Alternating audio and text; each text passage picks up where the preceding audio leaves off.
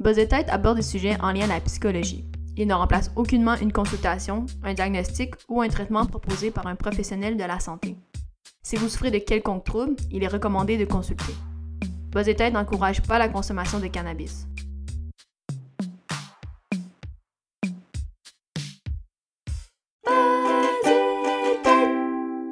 Salut à tous! Aujourd'hui, on est super content parce qu'on a une invitée. On a Myriam Baudry, nutritionniste, avec nous. Donc, ben, bienvenue à toi. Salut, ça va bien? Ben oui, toi, ça va bien? Ça va super bien. Je suis très contente d'être ici ce matin. Merci beaucoup de la belle invitation. Ça commence bien un samedi. Oui, exactement. C'est comme si nous, on prenait pas de congé même euh, pendant la fin de semaine de Pâques. Mais euh, effectivement, puis dans le fond, pour dire aux auditeurs comment en fait on t'a trouvé, euh, c'était vraiment en fouillant sur les réseaux sociaux, sur Instagram. Donc moi, je suis tombée sur ta page et c'est ça, je pense que peut-être de, de, de, tes buts, c'est vraiment un peu de démystifier la nutrition et justement tes posts souvent avec beaucoup de publications associées à ça. Je trouvais aussi la vibe que tu dégageais. Je pense que ça venait nous rejoindre Sébastien et moi. Donc je sais pas ce que ça fait longtemps que tu que tu investis dans les réseaux sociaux, sur ta page Instagram? Euh, ça va faire un an au mois d'avril. Euh, en fait, euh, c'est ça, j'ai eu une ben tu sais avant j'avais mon compte Instagram personnel comme euh, comme beaucoup de personnes ont puis je publiais pas nécessairement grand chose en lien avec la nutrition puis c'est l'année passée euh, durant ben dans le fait au début de la pandémie au mois d'avril j'ai eu un six semaines de pause euh, pendant mes stages où là on savait pas trop si on pouvait retourner à l'hôpital ou non puis tu sais c'était un petit peu compliqué et tout puis j'avais toujours j'ai toujours su que éventuellement je voulais avoir une présence sur les réseaux sociaux, soit avoir un blog puis faire de la communication scientifique, vulgariser des concepts en nutrition. Puis la pause de la pandémie, ça a comme été mon tremplin un peu pour ça. Donc, euh, avoir des semaines de libre, euh, j'ai commencé à m'investir un petit peu euh, là-dedans, faire des publications, créer des infographies, m'amuser sur Canva et tout ça. Donc, ça va faire un an au mois d'avril que je fais ça de façon un peu plus active. Nice, ben, moi aussi, je suis là. Salut Léa, merci de m'avoir introduit. Là, je suis là. Et puis, ça tombe très bien qu'on parle avec une nutritionniste parce que j'ai même pas encore déjeuné. Fait que j'ai le goût de poser une question par rapport à ça, justement. Est-ce que euh, est-ce que c'est vrai que le déjeuner c'est si important que ça pour, euh, pour nos auditeurs? Ah, la fameuse question. La, question à un milliard de dollars. Euh, écoute, là, vous allez remarquer là, que la réponse préférée des nutritionnistes, puis Léa, peut-être comme futur psychologue aussi, c'est une réponse que tu donnes souvent, là, mais le fameux ça dépend. donc, tu sais, OK, c'est pas grave si aussitôt que tu te lèves, tu manges pas si tu n'as pas faim. C'est correct. Il y a des gens qui ont moins d'appétit le matin, puis c'est vraiment correct. Euh, fait que si tu déjeunes après le podcast parce que la faim s'était pas encore manifestée, c'est vraiment correct. Par contre, il y a des gens qui, des fois, le matin, justement, ils commencent leur journée, mangent pas vraiment, puis euh, au fur et à mesure que la journée avance, finissent par ressentir qu'ils ont moins d'énergie ou en fin de journée, ils vont arriver, ils vont manger un très gros souper, grignoter beaucoup, beaucoup, finir par, euh, tu sais, moins bien se sentir puis avoir un apport énergétique qui moins bien réparti dans la journée. Donc, ça, je te dirais que ce qui est intéressant de faire, c'est de remarquer après, quand je déjeune pas, relativement tôt le matin, comment sont mes comportements alimentaires, quel est mon niveau d'énergie au cours de la journée? Il y en a qui vont manger pour la première fois à 10 heures le matin puis ils sont super corrects le reste de la journée puis c'est vraiment correct. Alors qu'il y en a d'autres comme moi qui ont très faim en se levant le matin puis que si moi j'ai pas mangé à 9-10 heures, là, je suis vraiment pas de bonne humeur. Donc, je te dirais que c'est assez propre à chaque personne. Par contre, c'est certain que mais si on prend pas un gros déjeuner le matin, euh, prendre une collation ou un petit quelque chose avant de partir sa journée, c'est toujours, euh, toujours intéressant. C'est notre carburant pour le début de la journée. Donc, est-ce que le déjeuner est le repas le plus important de la journée? Pas nécessairement, mais euh, se donner un peu de carburant pour partir sa journée à un moment où on sent la faim se manifester, ben, c'est pertinent de le faire. Est-ce que ça compte le café? Parce que c'est sûr que je fais pour me réveiller, là, c'est deux choses. Ah, mais je te vois là, prendre justement une, gorgée de Oui, oui, oui. Pas encore. Euh, moi, c'est un café et une douche, c'est comme ça que je me réveille, sinon je me réveille pas. Café, ça compte ou pas? Ben, le café, c'est pas un déjeuner en soi, ben, du moins dépendamment de ce que tu mets dedans. Il y a des gens qui vont se faire un latte, puis là, tu as déjà un petit peu mhm. de, protéines, de glucides et tout dedans. Euh, mais tu sais, si tu commences ta journée avec un café, puis tu attends un peu plus tard euh, avant de manger, c'est vraiment correct. Moi, souvent, je vais prendre un café en me réveillant, euh, puis je vais déjeuner un petit peu plus tard. Mais, tu sais, c'est pas un déjeuner en soi, mais commencer sa journée avec un café, là, pour moi, ça, ça, fait, ça a bien de l'allure. c'est essentiel, je dirais même. Ah, ouais, ouais, ouais. Puis, pendant qu'on parle de café, toi, euh, ou même euh, Léa aussi, votre café, vous le buvez comment? Euh, est-ce que vous avez des préférences et tout ça? moi, j'aime bien jaser de café. Ouh, ben ça va plate avec moi parce que moi, je bois pas de café. Sauf, c'est pas vrai. Ben, je dis, OK, la seule exception, c'est avec Sébastien, d'ailleurs, qui c'était une de nos euh, un peu euh, habitudes quand ah on enregistrait euh, Buzz Tête, surtout, ben, euh, l'an passé, là, surtout à l'été, on se faisait des dalgona café, d'ailleurs, qui étaient très popularisés pendant la ben pandémie. oui, ça, ça, ça, je vais en boire, mais on s'entend que c'est quand même assez sucré. Puis, mais non, je, moi, je bois pas de café, sinon, en général, donc ma, ma, discussion va s'arrêter là pour les cafés. Mais Sébastien en boit. Ouais, moi j'en bois, puis je le bois toujours, toujours noir, sauf à des rares occasions où que je prends deux laits, deux sucres, mais c'est vraiment rare. Là. Mais souvent, je le bois noir tout le temps, tout le temps, tous les matins. Mm-hmm. C'est un goût que j'ai développé d'ailleurs. Avant, c'est ça, je buvais toujours avec du sucre. J'étais comme, ah, mais est-ce que je vais aimer ça euh, juste noir? Puis je trouve ça super bon. Je sais pas, ça, ça a le même meilleur goût pour moi maintenant que, que ouais. Non, puis je te rejoins là-dessus. Moi aussi, je l'ai toujours pris relativement foncé. Puis là, on dirait que depuis que j'habite à Montréal, tu sais, je m'amuse à aller essayer des cafés de différents endroits, différentes torréfactions. Puis on dirait que si je le prends pas noir, j'ai pas l'impression que je peux apprécier autant tous les arômes puis toutes les subtilités derrière ça. Fait que, oh, ouais, mm-hmm. j'aime bien déguster mon café. voilà, voilà. Puis, euh, est-ce que tu as une, as une grosse machine à café? Là, c'est pas le podcast sur le café, mais ça m'intéresse. Moi, je le fais sur une petite cafetière italienne, là, ben, genre à 10$ sur, mon, sur mon stove. Là. Toi, qu'est-ce que, comment tu le fais? J'ai une euh, machine ben, à café fil bien normal. Ah, puis depuis quelques mois, j'ai un aéropress. Pour vrai, ça, je pense que ça a hmm. changé mes matins. Là. Euh, si jamais vous n'êtes pas sûr c'est quoi, je vous invite à googler. Peut-être pour les, les auditeurs d'aller regarder. Là, ça coûte pas super cher. Puis dans le fond, ça te permet de te faire des tout petits espressos. Euh, si après, tu peux te faire un latte par-dessus, si tu veux rajouter de l'eau chaude pour faire un americano, je trouve que ça permet à. Ah, pour vraiment pas cher. Puis ça prend vraiment pas de place non plus. Donc, si on a un espace restreint, mais qu'on a envie de varier nos cafés le matin, un aéropress, là, je recommande chaudement. ah, parfait, j'en prends note parce que j'avais envie justement sur une machine café, une cafetière, une machine espresso, quelque chose pour upgrader mon setup.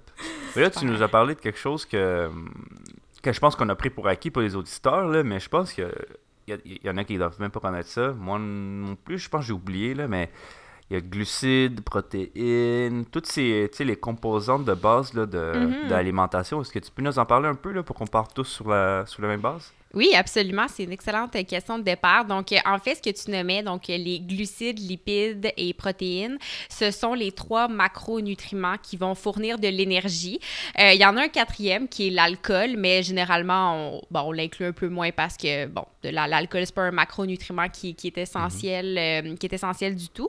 les trois vont remplir des fonctions différentes dans le corps qui sont tous importantes et complémentaires l'une à l'autre. Puis, quand je dis que ce sont les trois macronutriments qui vont nous apporter de l'énergie, ben, ce sont ceux qui vont apporter des calories, donc qui vont euh, permettre de remplir nos, euh, de, combler nos besoins énergétiques dans une journée. Alors que si on parle des micronutriments, donc euh, les vitamines et minéraux, ça aussi, ça a des fonctions très importantes, mais euh, ça ne fournit pas d'énergie en soi. Donc, euh, tu sais, rapidement, si je peux vous définir les trois, euh, pourquoi est-ce qu'ils sont importants. Mhm. les glucides, ben, c'est le carburant préféré du corps, notre cerveau. Puis là, ça, peut-être que ça va rejoindre Léa. À lui seul va consommer le corps des, de tous les glucides qu'on consomme dans une journée. Ça va aller à ce petit organe-là qui est pas très gros, mais qui est très énergivore en termes de glucides. quand on fait du sport pour nos muscles, les, glucides, ça va être notre carburant euh, préféré pour aller chercher de l'énergie, être capable de faire le sport qu'on veut faire adéquatement. Euh, ensuite, les lipides, donc les gras aussi qu'on peut appeler plus couramment. Euh, pendant longtemps, mais je te dirais que gras glucides, là, selon le temps, dans, mettons, les 40 dernières années, mettons, si on avait enregistré ça dans les années 90, mhm. les gras, c'était le macronutriment qui était très, très, très démonisé. Donc, les gens, là, c'était la mode du sang gras et tout ça. Là. Ouais, ouais. ouais, vraiment. Alors que depuis, peut-être, genre... 2002, euh, ouais, 2010, disons, là, je veux dire, je me souviens plus trop avant ça, mais euh, là, c'est les glucides qui ont moins bonne presse. Donc là, les méchants glucides, c'est ceux que les gens veulent éviter à tout prix. Donc bref, on, les deux, ils, s'échangent la balle entre lequel est le plus méchant. Euh, mais bref, pour revenir aux lipides, qui en ce moment sont un peu plus appréciés, les lipides sont très importants pour plusieurs choses dans le corps. D'abord, c'est une source d'énergie qui est assez importante. Puis juste pour le définir, là, dans le fond, mettons, un gramme de glucides apporte 4 calories, un gramme de protéines, 4, 4 calories, alors que les lipides, c'est 9 calories par gramme. Donc, ça a une densité hmm. énergétique un peu plus, un peu plus élevée.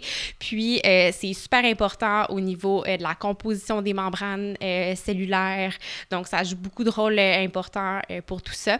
Puis, les lipides sont importants aussi pour l'absorption de certaines vitamines. Donc, bref, ils sont tous importants. Puis, les protéines, ben, pour le maintien de la masse musculaire, pour la synthèse de certaines enzymes, des récepteurs, puis un paquet d'autres composés dans le corps. Là, je ne veux pas aller trop en détail, mais bref, tout ça pour dire que les trois ont leur raison d'être. Les trois euh, sont importants à consommer dans une journée. Donc, euh, grosso modo, euh, ce serait le, petit crash course lipides, mhm. protéines, glucides. Fait que les, si je me rappelle bien, là, voir si je me rappelle de mon secondaire 3, je secondaire 3, les bases, glucides, c'est dans le sucre. Mhm. protéines, bon, c'est viande, les œufs, tout ça. Et mhm. lipides, le gras, bon, le gras. Hmm. Ouais, où est-ce qu'on trouve du gras? Pas. mais, mais d'ailleurs, je t'avoue que j'avais oublié les lipides complètement jusqu'à aujourd'hui. Ça fait 20 ans que j'ai pas pensé aux lipides. Mais vas-y. Welcome back, les lipides. Eh, les, les, lipides, en fait, on va les retrouver, euh, par exemple, dans les huiles, euh, le mm. beurre, il y en a beaucoup euh, dans les noix. On va en retrouver dans des poissons gras comme le saumon, le maquereau, la sardine. donc, ouais, les beurres de noix, beurre d'arachide, beurre d'amande, c'est principalement dans ça qu'on va en avoir. Les avocats, il y en a beaucoup aussi. Mm. on en retrouve aussi, tu sais, des, des, lipides aussi dans certaines coupes de viande, dans le fromage. Donc, tu sais, il n'y a, a, pas un aliment. Bien, il y a certains aliments qui vont... C'est sûr que si tu prends juste du sucre en soi, ben, c'est pas mal juste du sucre, des glucides qu'il y a là-dedans. Mais la majorité des aliments, euh, ou même dans un repas, on va avoir une variété des trois macronutriments. Hmm. Mais parlant justement de ces trois, euh, ces lipides, glucides, protéines, euh, je me demande, est-ce que c'est encore populaire un peu, parce qu'on a justement accès à beaucoup d'informations, et moi je me souviens par exemple, mon oncle, il y a peut-être une dizaine d'années, lui m'avait dit Ah, moi, euh, je ne mange pas les trois P, le pain, pâte, patate, fallait comme éliminer ça. Ah ouais, hein, Et là, je me dis Ben, maintenant, il me semble, on, on entend beaucoup parler euh, d'alimentation euh, intuitive. D'ailleurs, on pourra en reparler davantage. Mais je, je me demande mm-hmm. des. Je, sais même pas si c'est un régime, mais tu sais, un peu ces modes de pensée-là. Non, non, le pas, le pas pain, pâte, patate, on peut pas mettre ça dans son alimentation. Est-ce que c'est encore très populaire, tu sais, chez les gens? Et comment on fonctionne avec ça quand on reçoit cette information-là? Carbs. Ouais. Ouais, ben je te dirais que c'est euh, c'est encore très populaire, là, même encore plus, je te dirais peut-être depuis 3-4 euh, ans, là, justement, quand je disais qu'avant c'était les mm. gras qui étaient démonisés, puis maintenant c'est les glucides euh, dont on veut se tenir loin.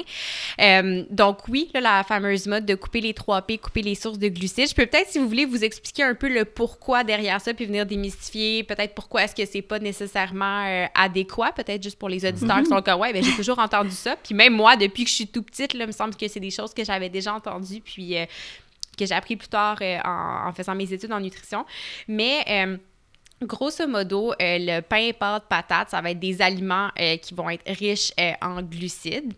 Puis, les gens, l'intérêt de les couper, en fait, généralement, c'est qu'il y a un intérêt soit de maintien ou de perte de poids. Puis, à court terme, lorsqu'on coupe ces aliments-là, euh, à la base, dans notre alimentation, ça va, les glucides vont être un bon, euh, quasiment 50% et même plus. Donc, si on vient couper 50% de notre apport énergétique, ben c'est normal qu'on se retrouve dans un déficit et donc qu'on voit une perte de poids qui apparaisse à court terme. Et ce qui arrive aussi quand on coupe ces aliments-là, les glucides dans le corps, on est capable de les stocker sous forme de glycogène. Donc là, je sors un gros mot, mais c'est la forme de stockage des glucides dans le corps euh, qu'on va avoir dans euh, les muscles et le foie. Puis quand on ne consomme pas de glucides, ben le corps il est comme alright, moi j'ai des réserves, on va les mettre en circulation, comme ça ça sert d'énergie. Puis à force d'épuiser ces réserves de glycogène là, on perd aussi beaucoup d'eau. Donc pour chaque gramme de glycogène euh, stocké dans le corps, il y a environ un 3 à 4 grammes d'eau. L'eau ça a un certain poids. Donc, quand on les épuise, ces réserves-là, ben, on a l'impression peut-être que le chiffre descend sur la balance, mais ce qu'on perd, en fait, hmm. c'est de l'eau. Donc, les gens sont comme Ah, cool, j'ai coupé les pâtes, les pains, le patate, puis j'ai perdu du poids, ça fonctionne bien. Mais en fait, la, composition corporelle en soi, en termes de masse grasse et masse musculaire, n'a pas vraiment changé. On a simplement perdu de l'eau. Donc, les gens, des fois, ça peut être euh, certaines des motivations qu'ils vont avoir euh, derrière ça, mais, euh, tu sais, on parle beaucoup de macronutriments, de nutriments depuis le début, mais les aliments, notre alimentation, c'est beaucoup plus que juste ingérer des nutriments, puis, tu sais, des pâtes, des pommes de terre et tout ça. Oui, il y a des glucides dedans, mais il y a aussi un paquet de vitamines et minéraux qui vont former une matrice alimentaire complexe qui est essentielle pour notre corps, pour rencontrer nos besoins en différents nutriments. Ça ajoute de la saveur, de la texture, des goûts différents dans nos repas. Donc, est-ce que c'est nécessaire de les couper pour être en santé? Absolument pas. Là. Ça a tout à fait sa place dans une alimentation euh, équilibrée. Puis les pommes de terre, c'est pas juste des, des méchants glucides. Là. Il y a plein d'autres vitamines et minéraux qui sont importants là-dedans. Là. Donc, couper un, un, groupe complet d'aliments, c'est rarement la solution pour euh, améliorer son alimentation et sa santé. C'est vraiment intéressant parce que je pense que c'est une des, des, fausses idées qui sont, qui sont vraiment communes. Puis pour, je me rappelle euh, en 2012, j'étais dans un village au Pérou où est-ce que toute leur alimentation était basée sur euh, les patates, mm-hmm. le fromage et le riz.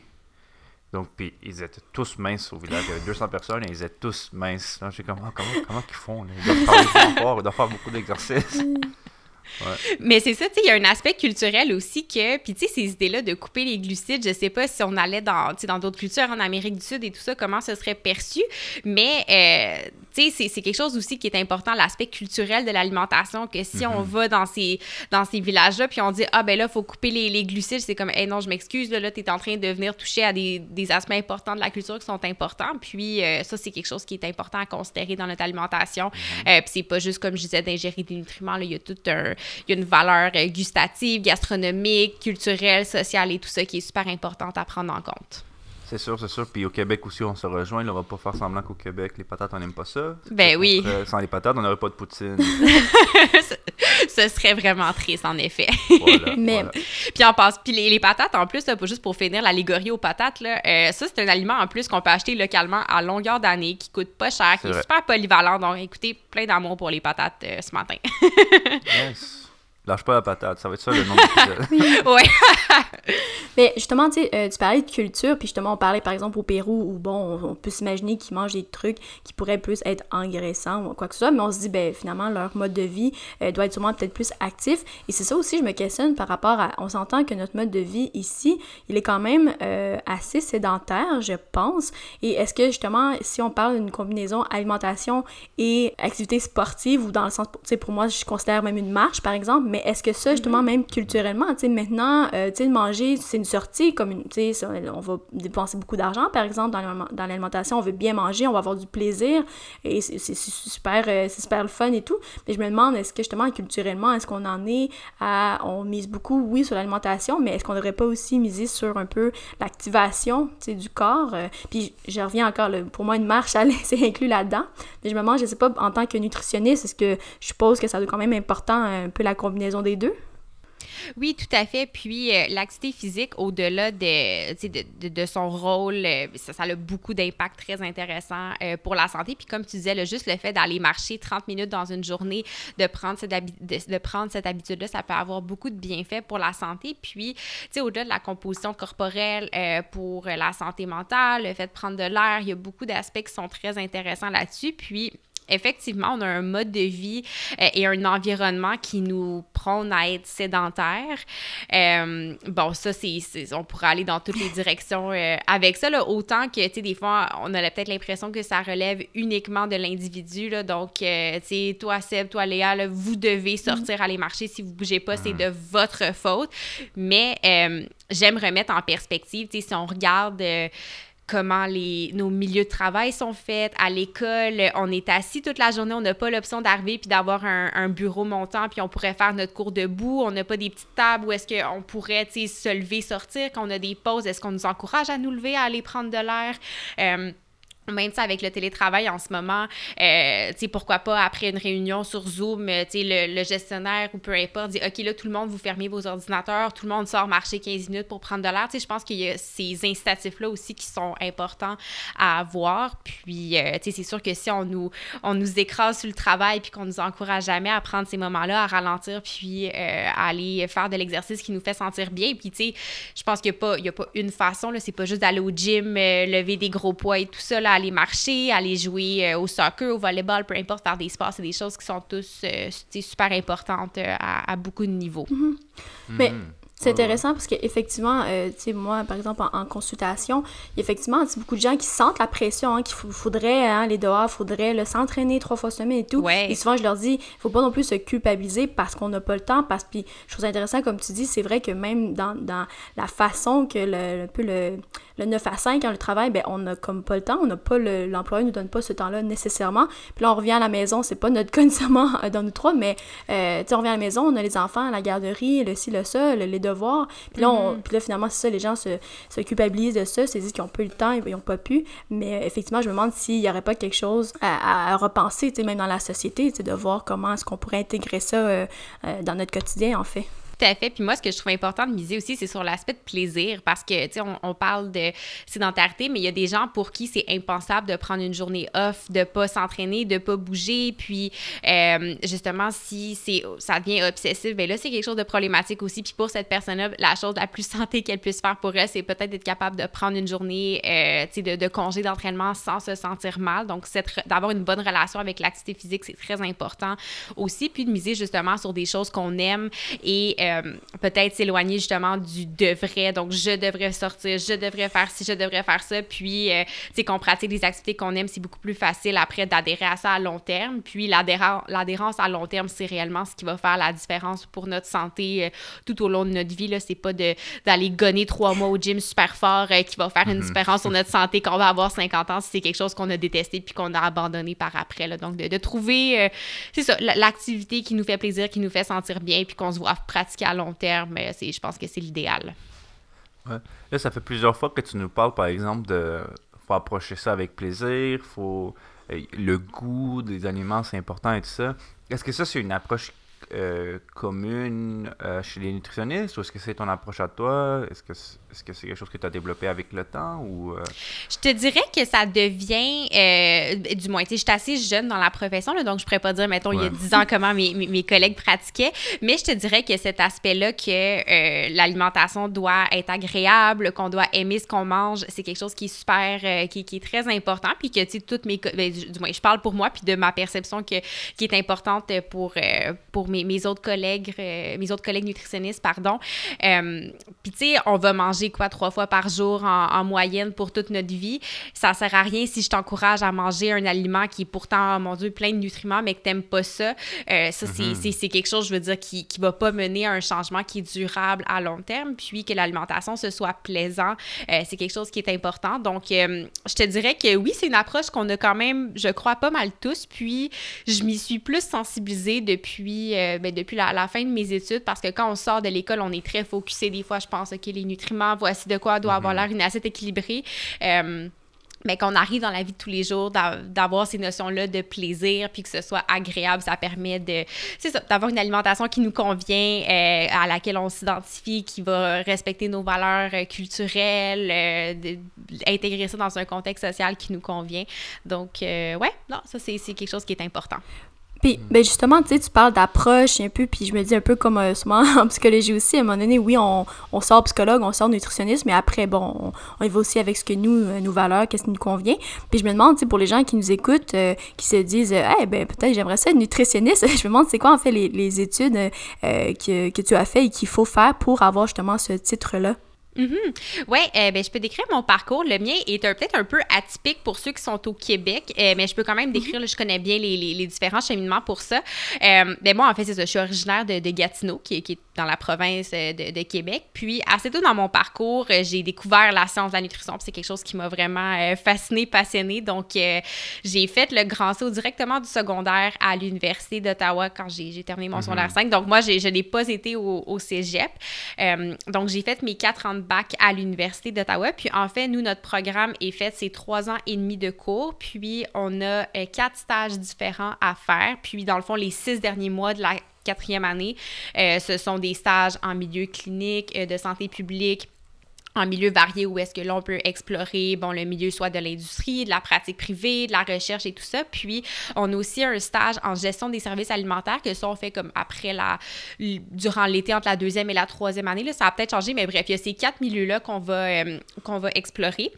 Puis euh, ensuite, à la fin de mon bac, euh, j'ai pu avoir une licence temporaire. Donc, j'étais enregistrée avec le Collège des diététistes de l'Ontario avec une licence temporaire qui est bonne pour 16 mois.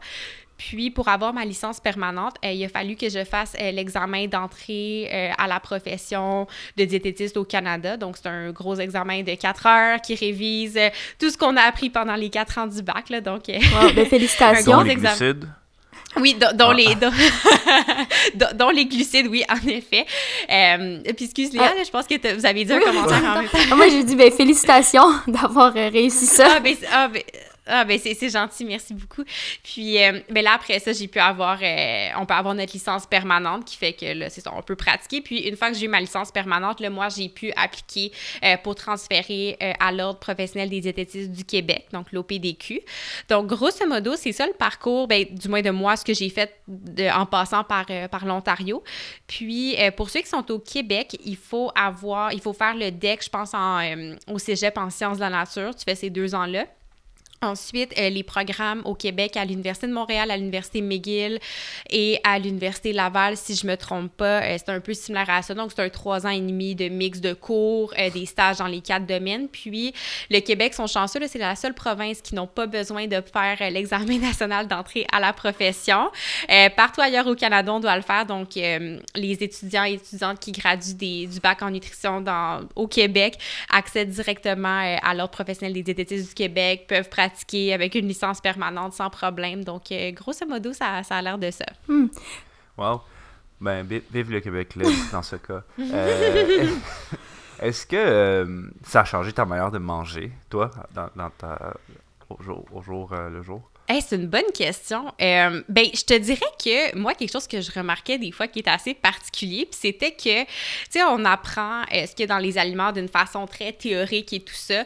Donc, mhm. je me souviens, j'ai eu deux cours de sciences des aliments, puis ça, dans le fond, c'était comme des cours de chimie alimentaire un petit peu, euh, de, justement, là, tu sais, mettons qu'on faisait une recette de gâteau, fait que là, OK, si tu mets telle quantité de sucre, si tu remplaces ça par de l'aspartame, si tu mets telle quantité de levure avec du mhm. soit de jus de citron ou pas de jus de citron, qu'est-ce qui se passe. Puis bref, moi, je me souviens des fois, j'allais à l'épicerie, puis on dirait, je regardais les aliments, puis c'était comme, OK, ça, c'est comme un gros réseau de gluten, ou ça, c'est de la confiture avec euh, de la pectine hautement méthoxylée. Bref, tu sais, on dirait que je voyais les aliments d'une façon très théorique, mais ça, souvent, ça passait euh, après, chacune de mes sessions, mais non, je pense que ça n'a pas tant changé ma, façon de, de m'alimenter. Je crois que j'ai toujours aimé euh, c'est ça, manger de façon variée. J'étais assez épicurienne, donc j'aime euh, goûter différentes choses euh, et tout ça. Puis, ben, je viens d'une famille qui aimait beaucoup, qui, et qui aime encore beaucoup cuisiner.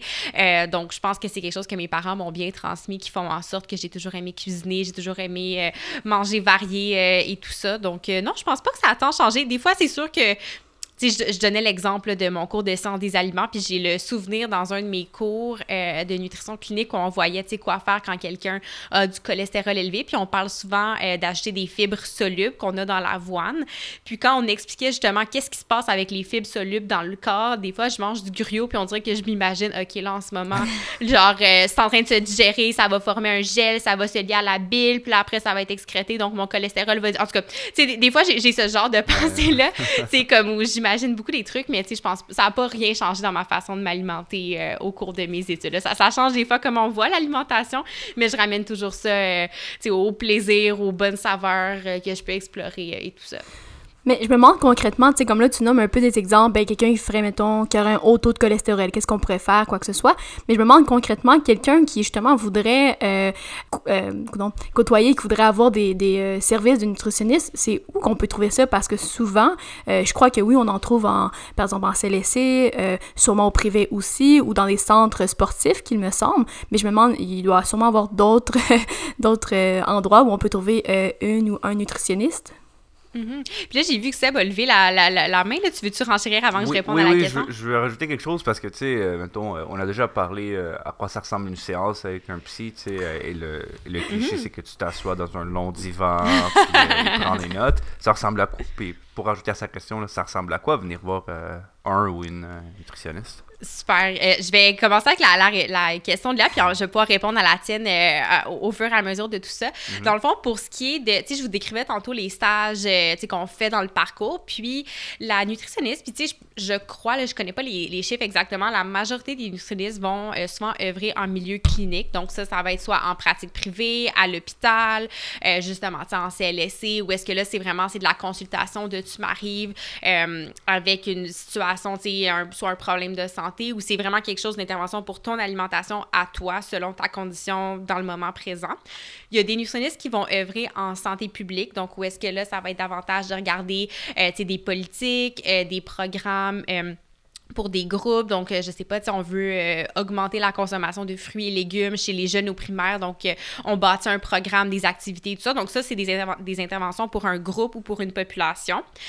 Euh, puis si on veut voir une nutritionniste, euh, disons, en milieu clinique, bien, soit on peut aller, euh, qu'on voit son médecin de famille, soit il peut le suggérer, il peut donner une référence, soit on peut le demander. Sinon, je sais que sur le, le site de l'OPDQ, l'Ordre professionnel des diététistes du Québec, je crois que c'est un peu comme sur l'Ordre des psychologues. tu peux taper, par exemple, OK, ben moi, je cherche une nutritionniste parce que j'ai un diagnostic de diabète de type 2, j'ai du cholestérol élevé ou je veux devenir végétarien, végétarienne. Puis, OK, j'habite à Montréal, j'habite à Gatineau, j'habite à Québec. Puis là, les nutritionnistes qui pratiquent dans ces régions-là avec ces compétences-là vont apparaître, puis on peut faire un choix ensuite. Euh, comme ça, si on a un régime d'assurance qui couvre les frais, c'est toujours, euh, c'est toujours plus plaisant.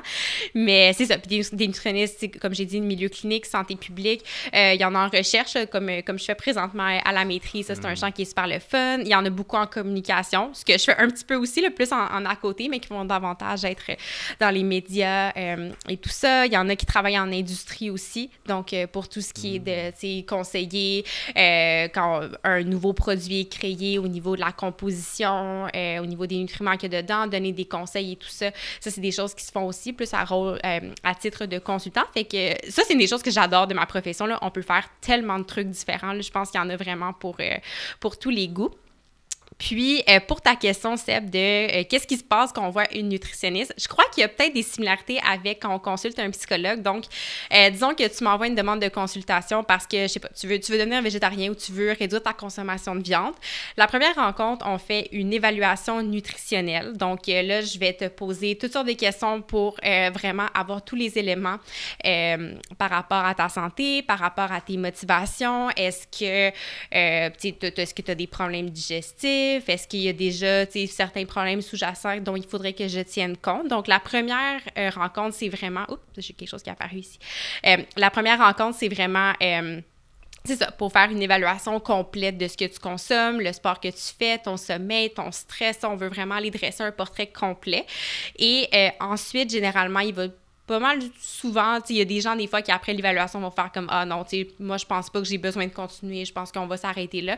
Alors que ceux qui poursuivent après, ben là on peut mettre différentes interventions en place. Donc tu sais, je reviens avec mon exemple du végétarisme.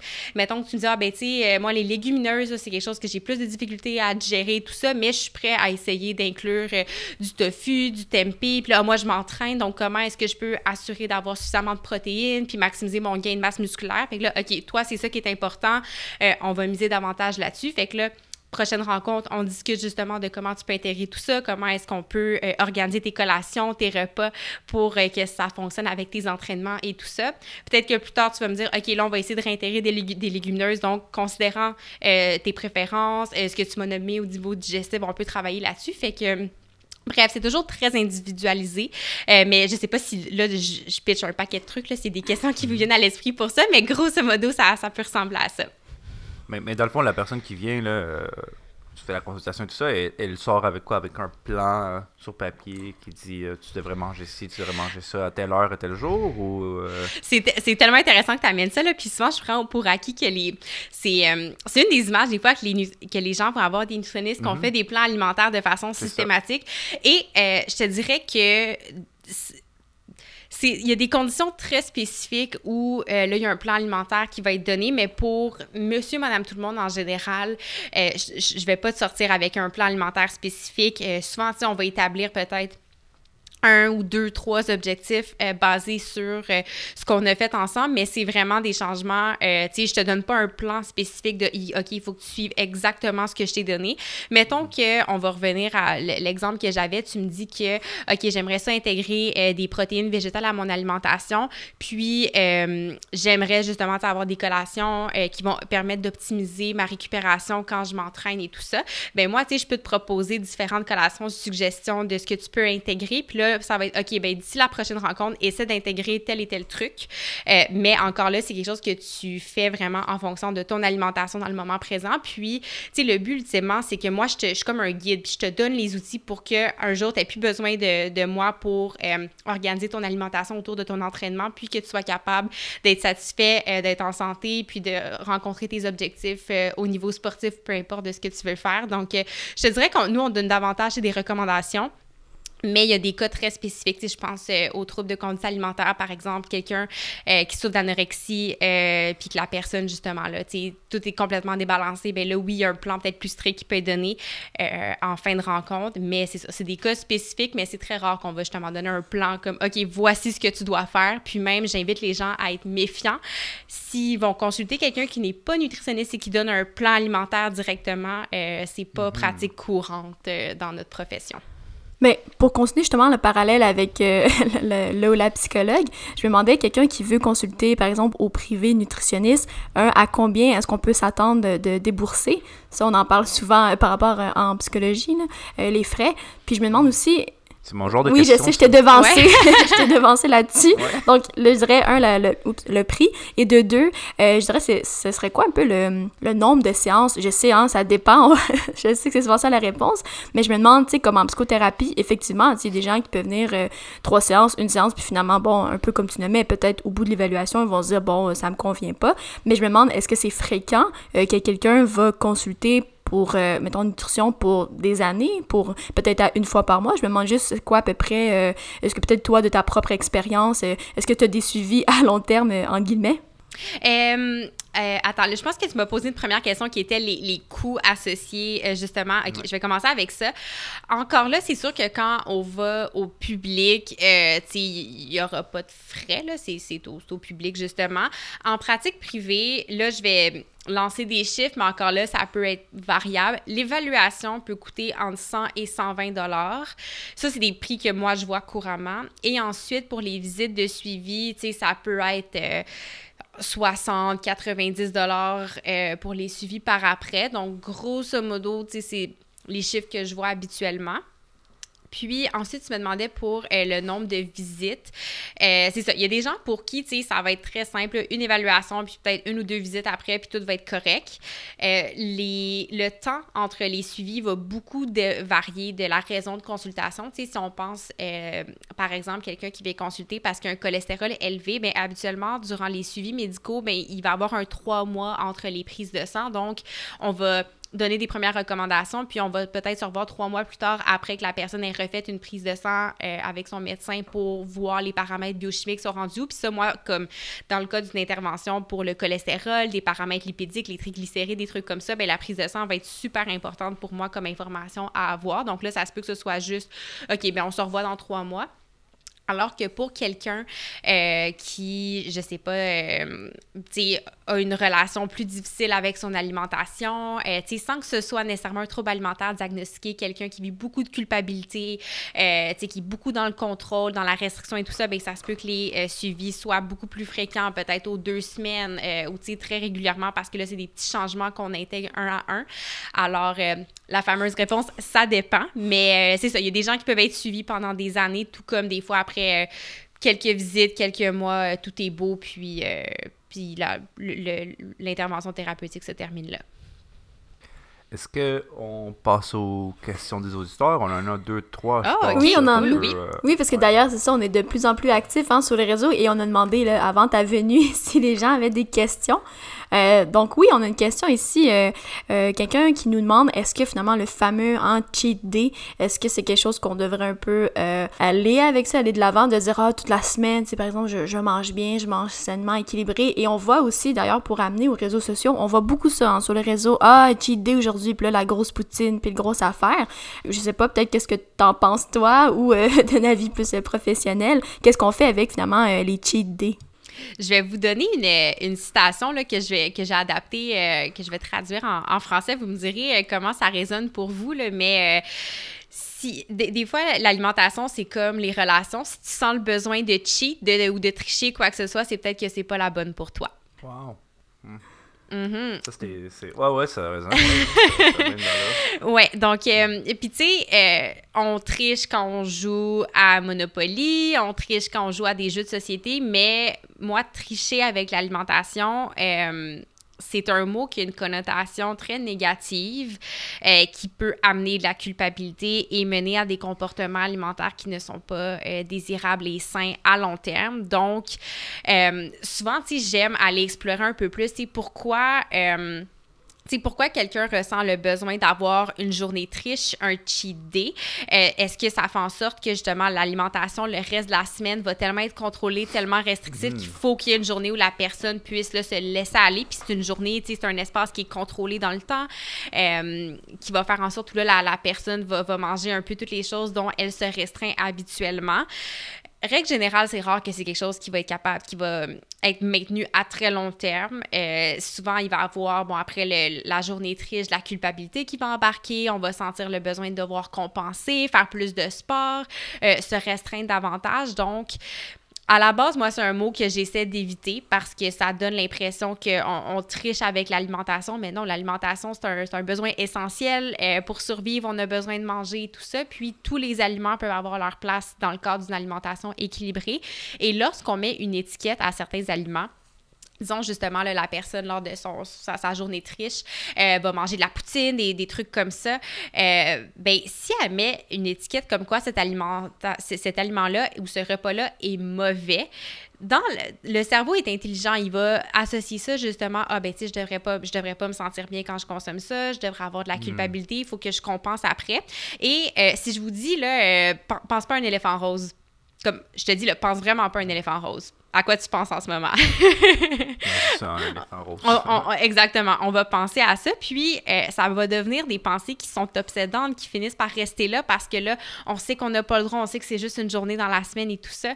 Puis ça peut faire en sorte justement, là, éventuellement, il y a des pertes de contrôle. Euh, puis bref, on rentre dans le fameux cycle de OK, là, je, mange super bien, entre guillemets, je, je me permets pas quoi que ce soit.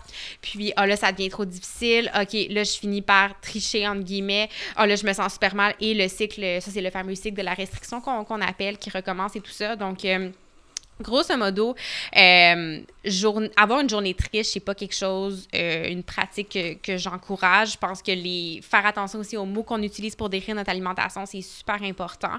Euh, puis, c'est d'apprendre aussi à faire confiance à son corps. Que autant que des biscuits au chocolat, c'est super bon, je vais être contente quand j'en mange, mais si je me donne la permission d'en manger quand ça me tente, mon corps est une machine super intelligente, super bien faite, qui est capable de s'auto-réguler, qui va faire en sorte que il y a des journées, je avoir vraiment envie d'un biscuit au chocolat, alors qu'il y a des journées je vais avoir envie de quelque chose de croquant qui est frais comme une salade ou des trucs comme ça.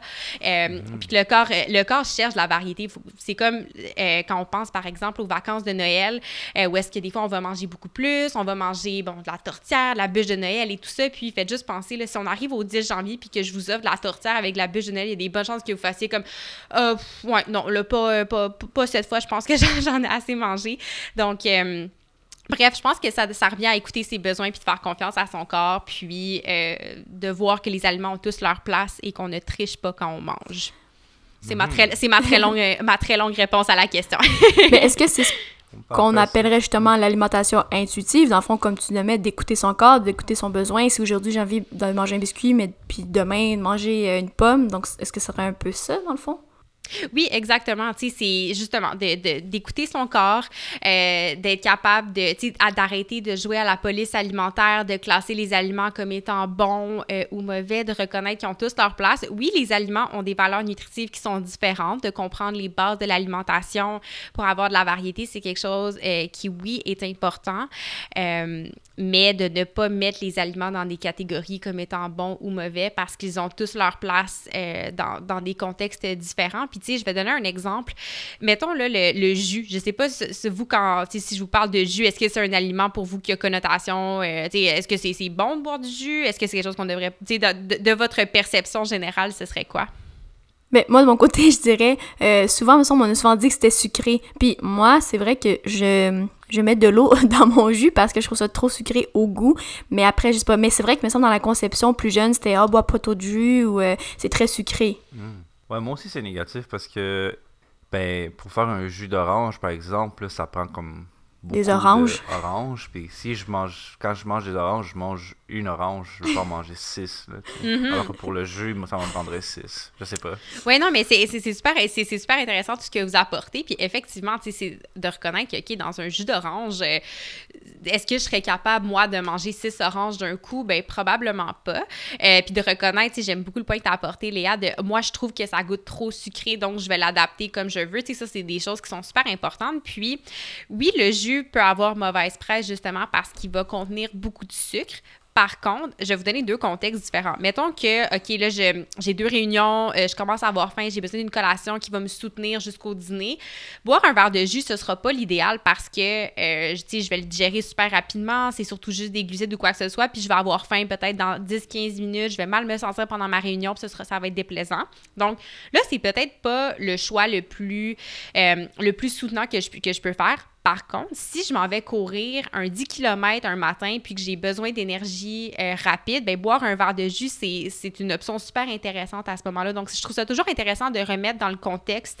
Euh, oui, on consomme des aliments, mais il y a différents contextes dans lesquels ils vont venir, puis c'est bon de, de, le considérer aussi, ce qui va faire en sorte que dans un contexte, le jus va peut-être pas être l'option la plus intéressante, mais dans un autre, c'est probablement le meilleur choix qu'on puisse faire. Donc ça, c'est une autre chose que j'aime euh, j'aime remettre en perspective parfois. Ouais, ben effectivement, ça me rappelle juste d'un peu même en psychologie, c'est souvent ça, tu sais, il n'y a pas de comportement bon ou mauvais, mais c'est de les reprendre en fait le contexte. Donc c'est exactement euh, mais c'est bien, je l'avais pas nécessairement vu comme ça par rapport à l'alimentation, mais effectivement, donc c'est pas bien ou mal, mais c'est dépendamment le besoin à ce moment-là, dans quel contexte, euh, ouais, effectivement. Mm Cool. On va passer à une petite dernière question là, de, de l'auditoire, d'audience. Euh, et je vais la lire telle quelle parce que j'ai trouvé la, la, formulation. C'est Pourquoi donc le corps aime pas ça quand on le prive? Genre, c'est quoi la réaction physiologique quand on fait des diètes and shit Wow, j'adore la. Merci à l'auditeur. C'est super intéressant. Euh, ben, en fait, le corps, on a développé toutes sortes de mécanismes euh, physiologiques pour euh, protéger, préserver notre énergie, assurer que notre cerveau, nos, organes euh, sont capables de survivre même en présence d'une famine. Donc ça, c'est des mécanismes qui sont issus de l'évolution quand bon, les aliments n'étaient pas aussi prévalents qu'ils sont aujourd'hui. Donc, lorsqu'on se prive, il y a différentes choses qui vont se passer. Donc, euh, souvent, à court terme, on va observer une perte de poids. Puis, euh, ça, c'est en fait, c'est comme une réaction du corps pour faire en sorte que, OK, là, je sais qu'il y a moins d'énergie qui est disponible. Et pour être capable de me déplacer faire mes actions, bien, si mon corps pèse moins lourd, bien, il demande moins d'énergie à déplacer. Faites juste penser, si je vous demande de lever un, un, poids de 50 livres versus un 5 livres, celui de 50 livres va vous demander beaucoup plus de force, beaucoup plus d'énergie pour le lever. Donc, à court terme, c'est une des choses qu'on va observer. Par contre, là, le corps, il est comme, wow, mais là, tu sais, je veux pas, comme, faut que je préserve mon énergie, faut que je mette des, des mécanismes en, place pour être capable d'aller chercher de l'énergie ailleurs. Puis, on a des hormones dans le corps qui vont euh, réguler le, la sensation de faim et de rassasiement. Puis, euh, lorsqu'on restreint notre apport énergétique, la concentration des hormones qui augmentent la faim vont augmenter dans le sang, vont être présentes en plus grande quantité, ce qui va faire en sorte qu'on ressent davantage la faim. Et celles euh, qui sont importantes pour euh, le rassasiement, elles, elles vont diminuer. Donc, d'un côté, notre corps va peser moins lourd et donc demander moins d'énergie, puis notre corps, lui, va mettre des signaux en place qui vont augmenter notre attrait pour les aliments et faire en sorte qu'on ressent le rassasiement moins rapidement à la fin d'un repas ou dans une journée. Puis même au niveau du cerveau, ça, je trouve ça fascinant. Mais euh, notre motivation, il y a certaines aires du cerveau qui vont davantage s'activer en lien avec la motivation pour euh, l'attrait vers les aliments. Donc, si je passe euh, dans une pièce, bien, les aliments qui sont riches en énergie, ça peut être bon chips, bonbons, bref, des fois les aliments dont on va se priver qui sont riches en gras, riches en sucre et donc riches en énergie, on va avoir davantage d'attrait pour ces aliments-là. Puis, euh, fait grosso modo, ça, c'est quelques réactions qui vont se produire, qui vont faire en sorte que lorsqu'on se prive, notre corps, lui, est comme non, non, non, moi, c'est pas vrai que tu vas me priver, qui va répondre à cette restriction-là en mettant des mécanismes physiologiques en place bien précis pour augmenter notre attrait vers les aliments et venir en, en fait rétablir la balance énergétique. Et euh, je ne sais pas si vous avez déjà entendu parler euh, du Minnesota Starvation Study. Non. Non, du tout. C'est quoi?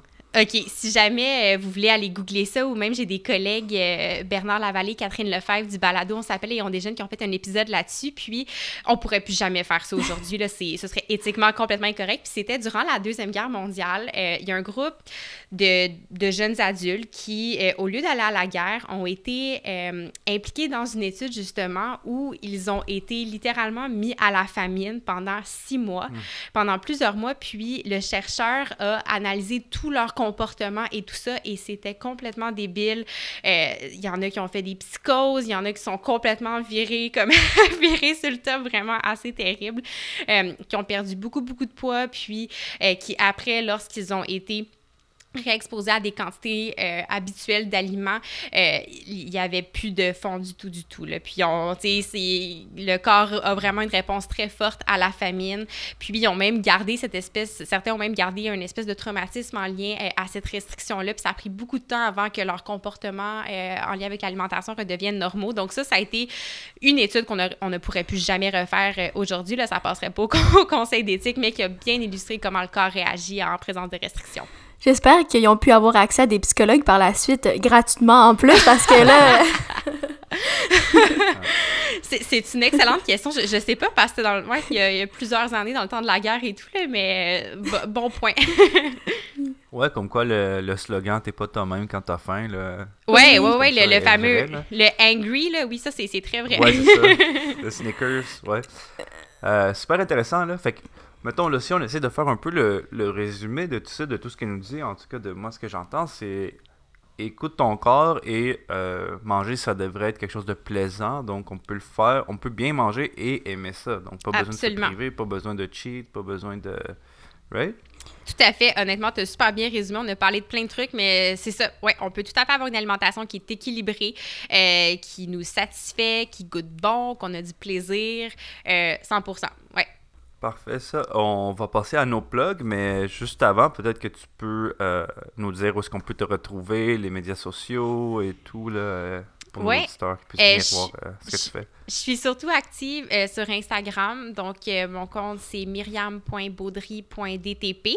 Euh, je fais des infographies. Je faisais des lives il y a quelques temps. Là, je suis un peu plus au ralenti parce que j'ai d'autres projets en cours de route, mais mes DM sont toujours ouverts. les gens, ça me fait toujours plaisir quand ils viennent me poser leurs questions, discuter avec moi et tout. Ça me fait vraiment plaisir. Sinon, ils peuvent me suivre sur LinkedIn. J'ai pas grand-chose là-dessus, mais je dirais qu'Instagram, c'est la plateforme où est-ce que je suis le plus active, où est-ce que c'est plus facile de me rejoindre. Mais je me demande aussi là, pour, euh, les gens qui nous écoutent et euh, qui se disent qu'ils sont restés euh, sur leur faim, est-ce qu'il y a d'autres places où est-ce qu'ils peuvent te retrouver? Je sais que tu collabores avec, dans d'autres projets, en fait. J'aime vraiment le jeu de mots que tu as fait. Merci, merci. que les gens sont restés sur leur faim.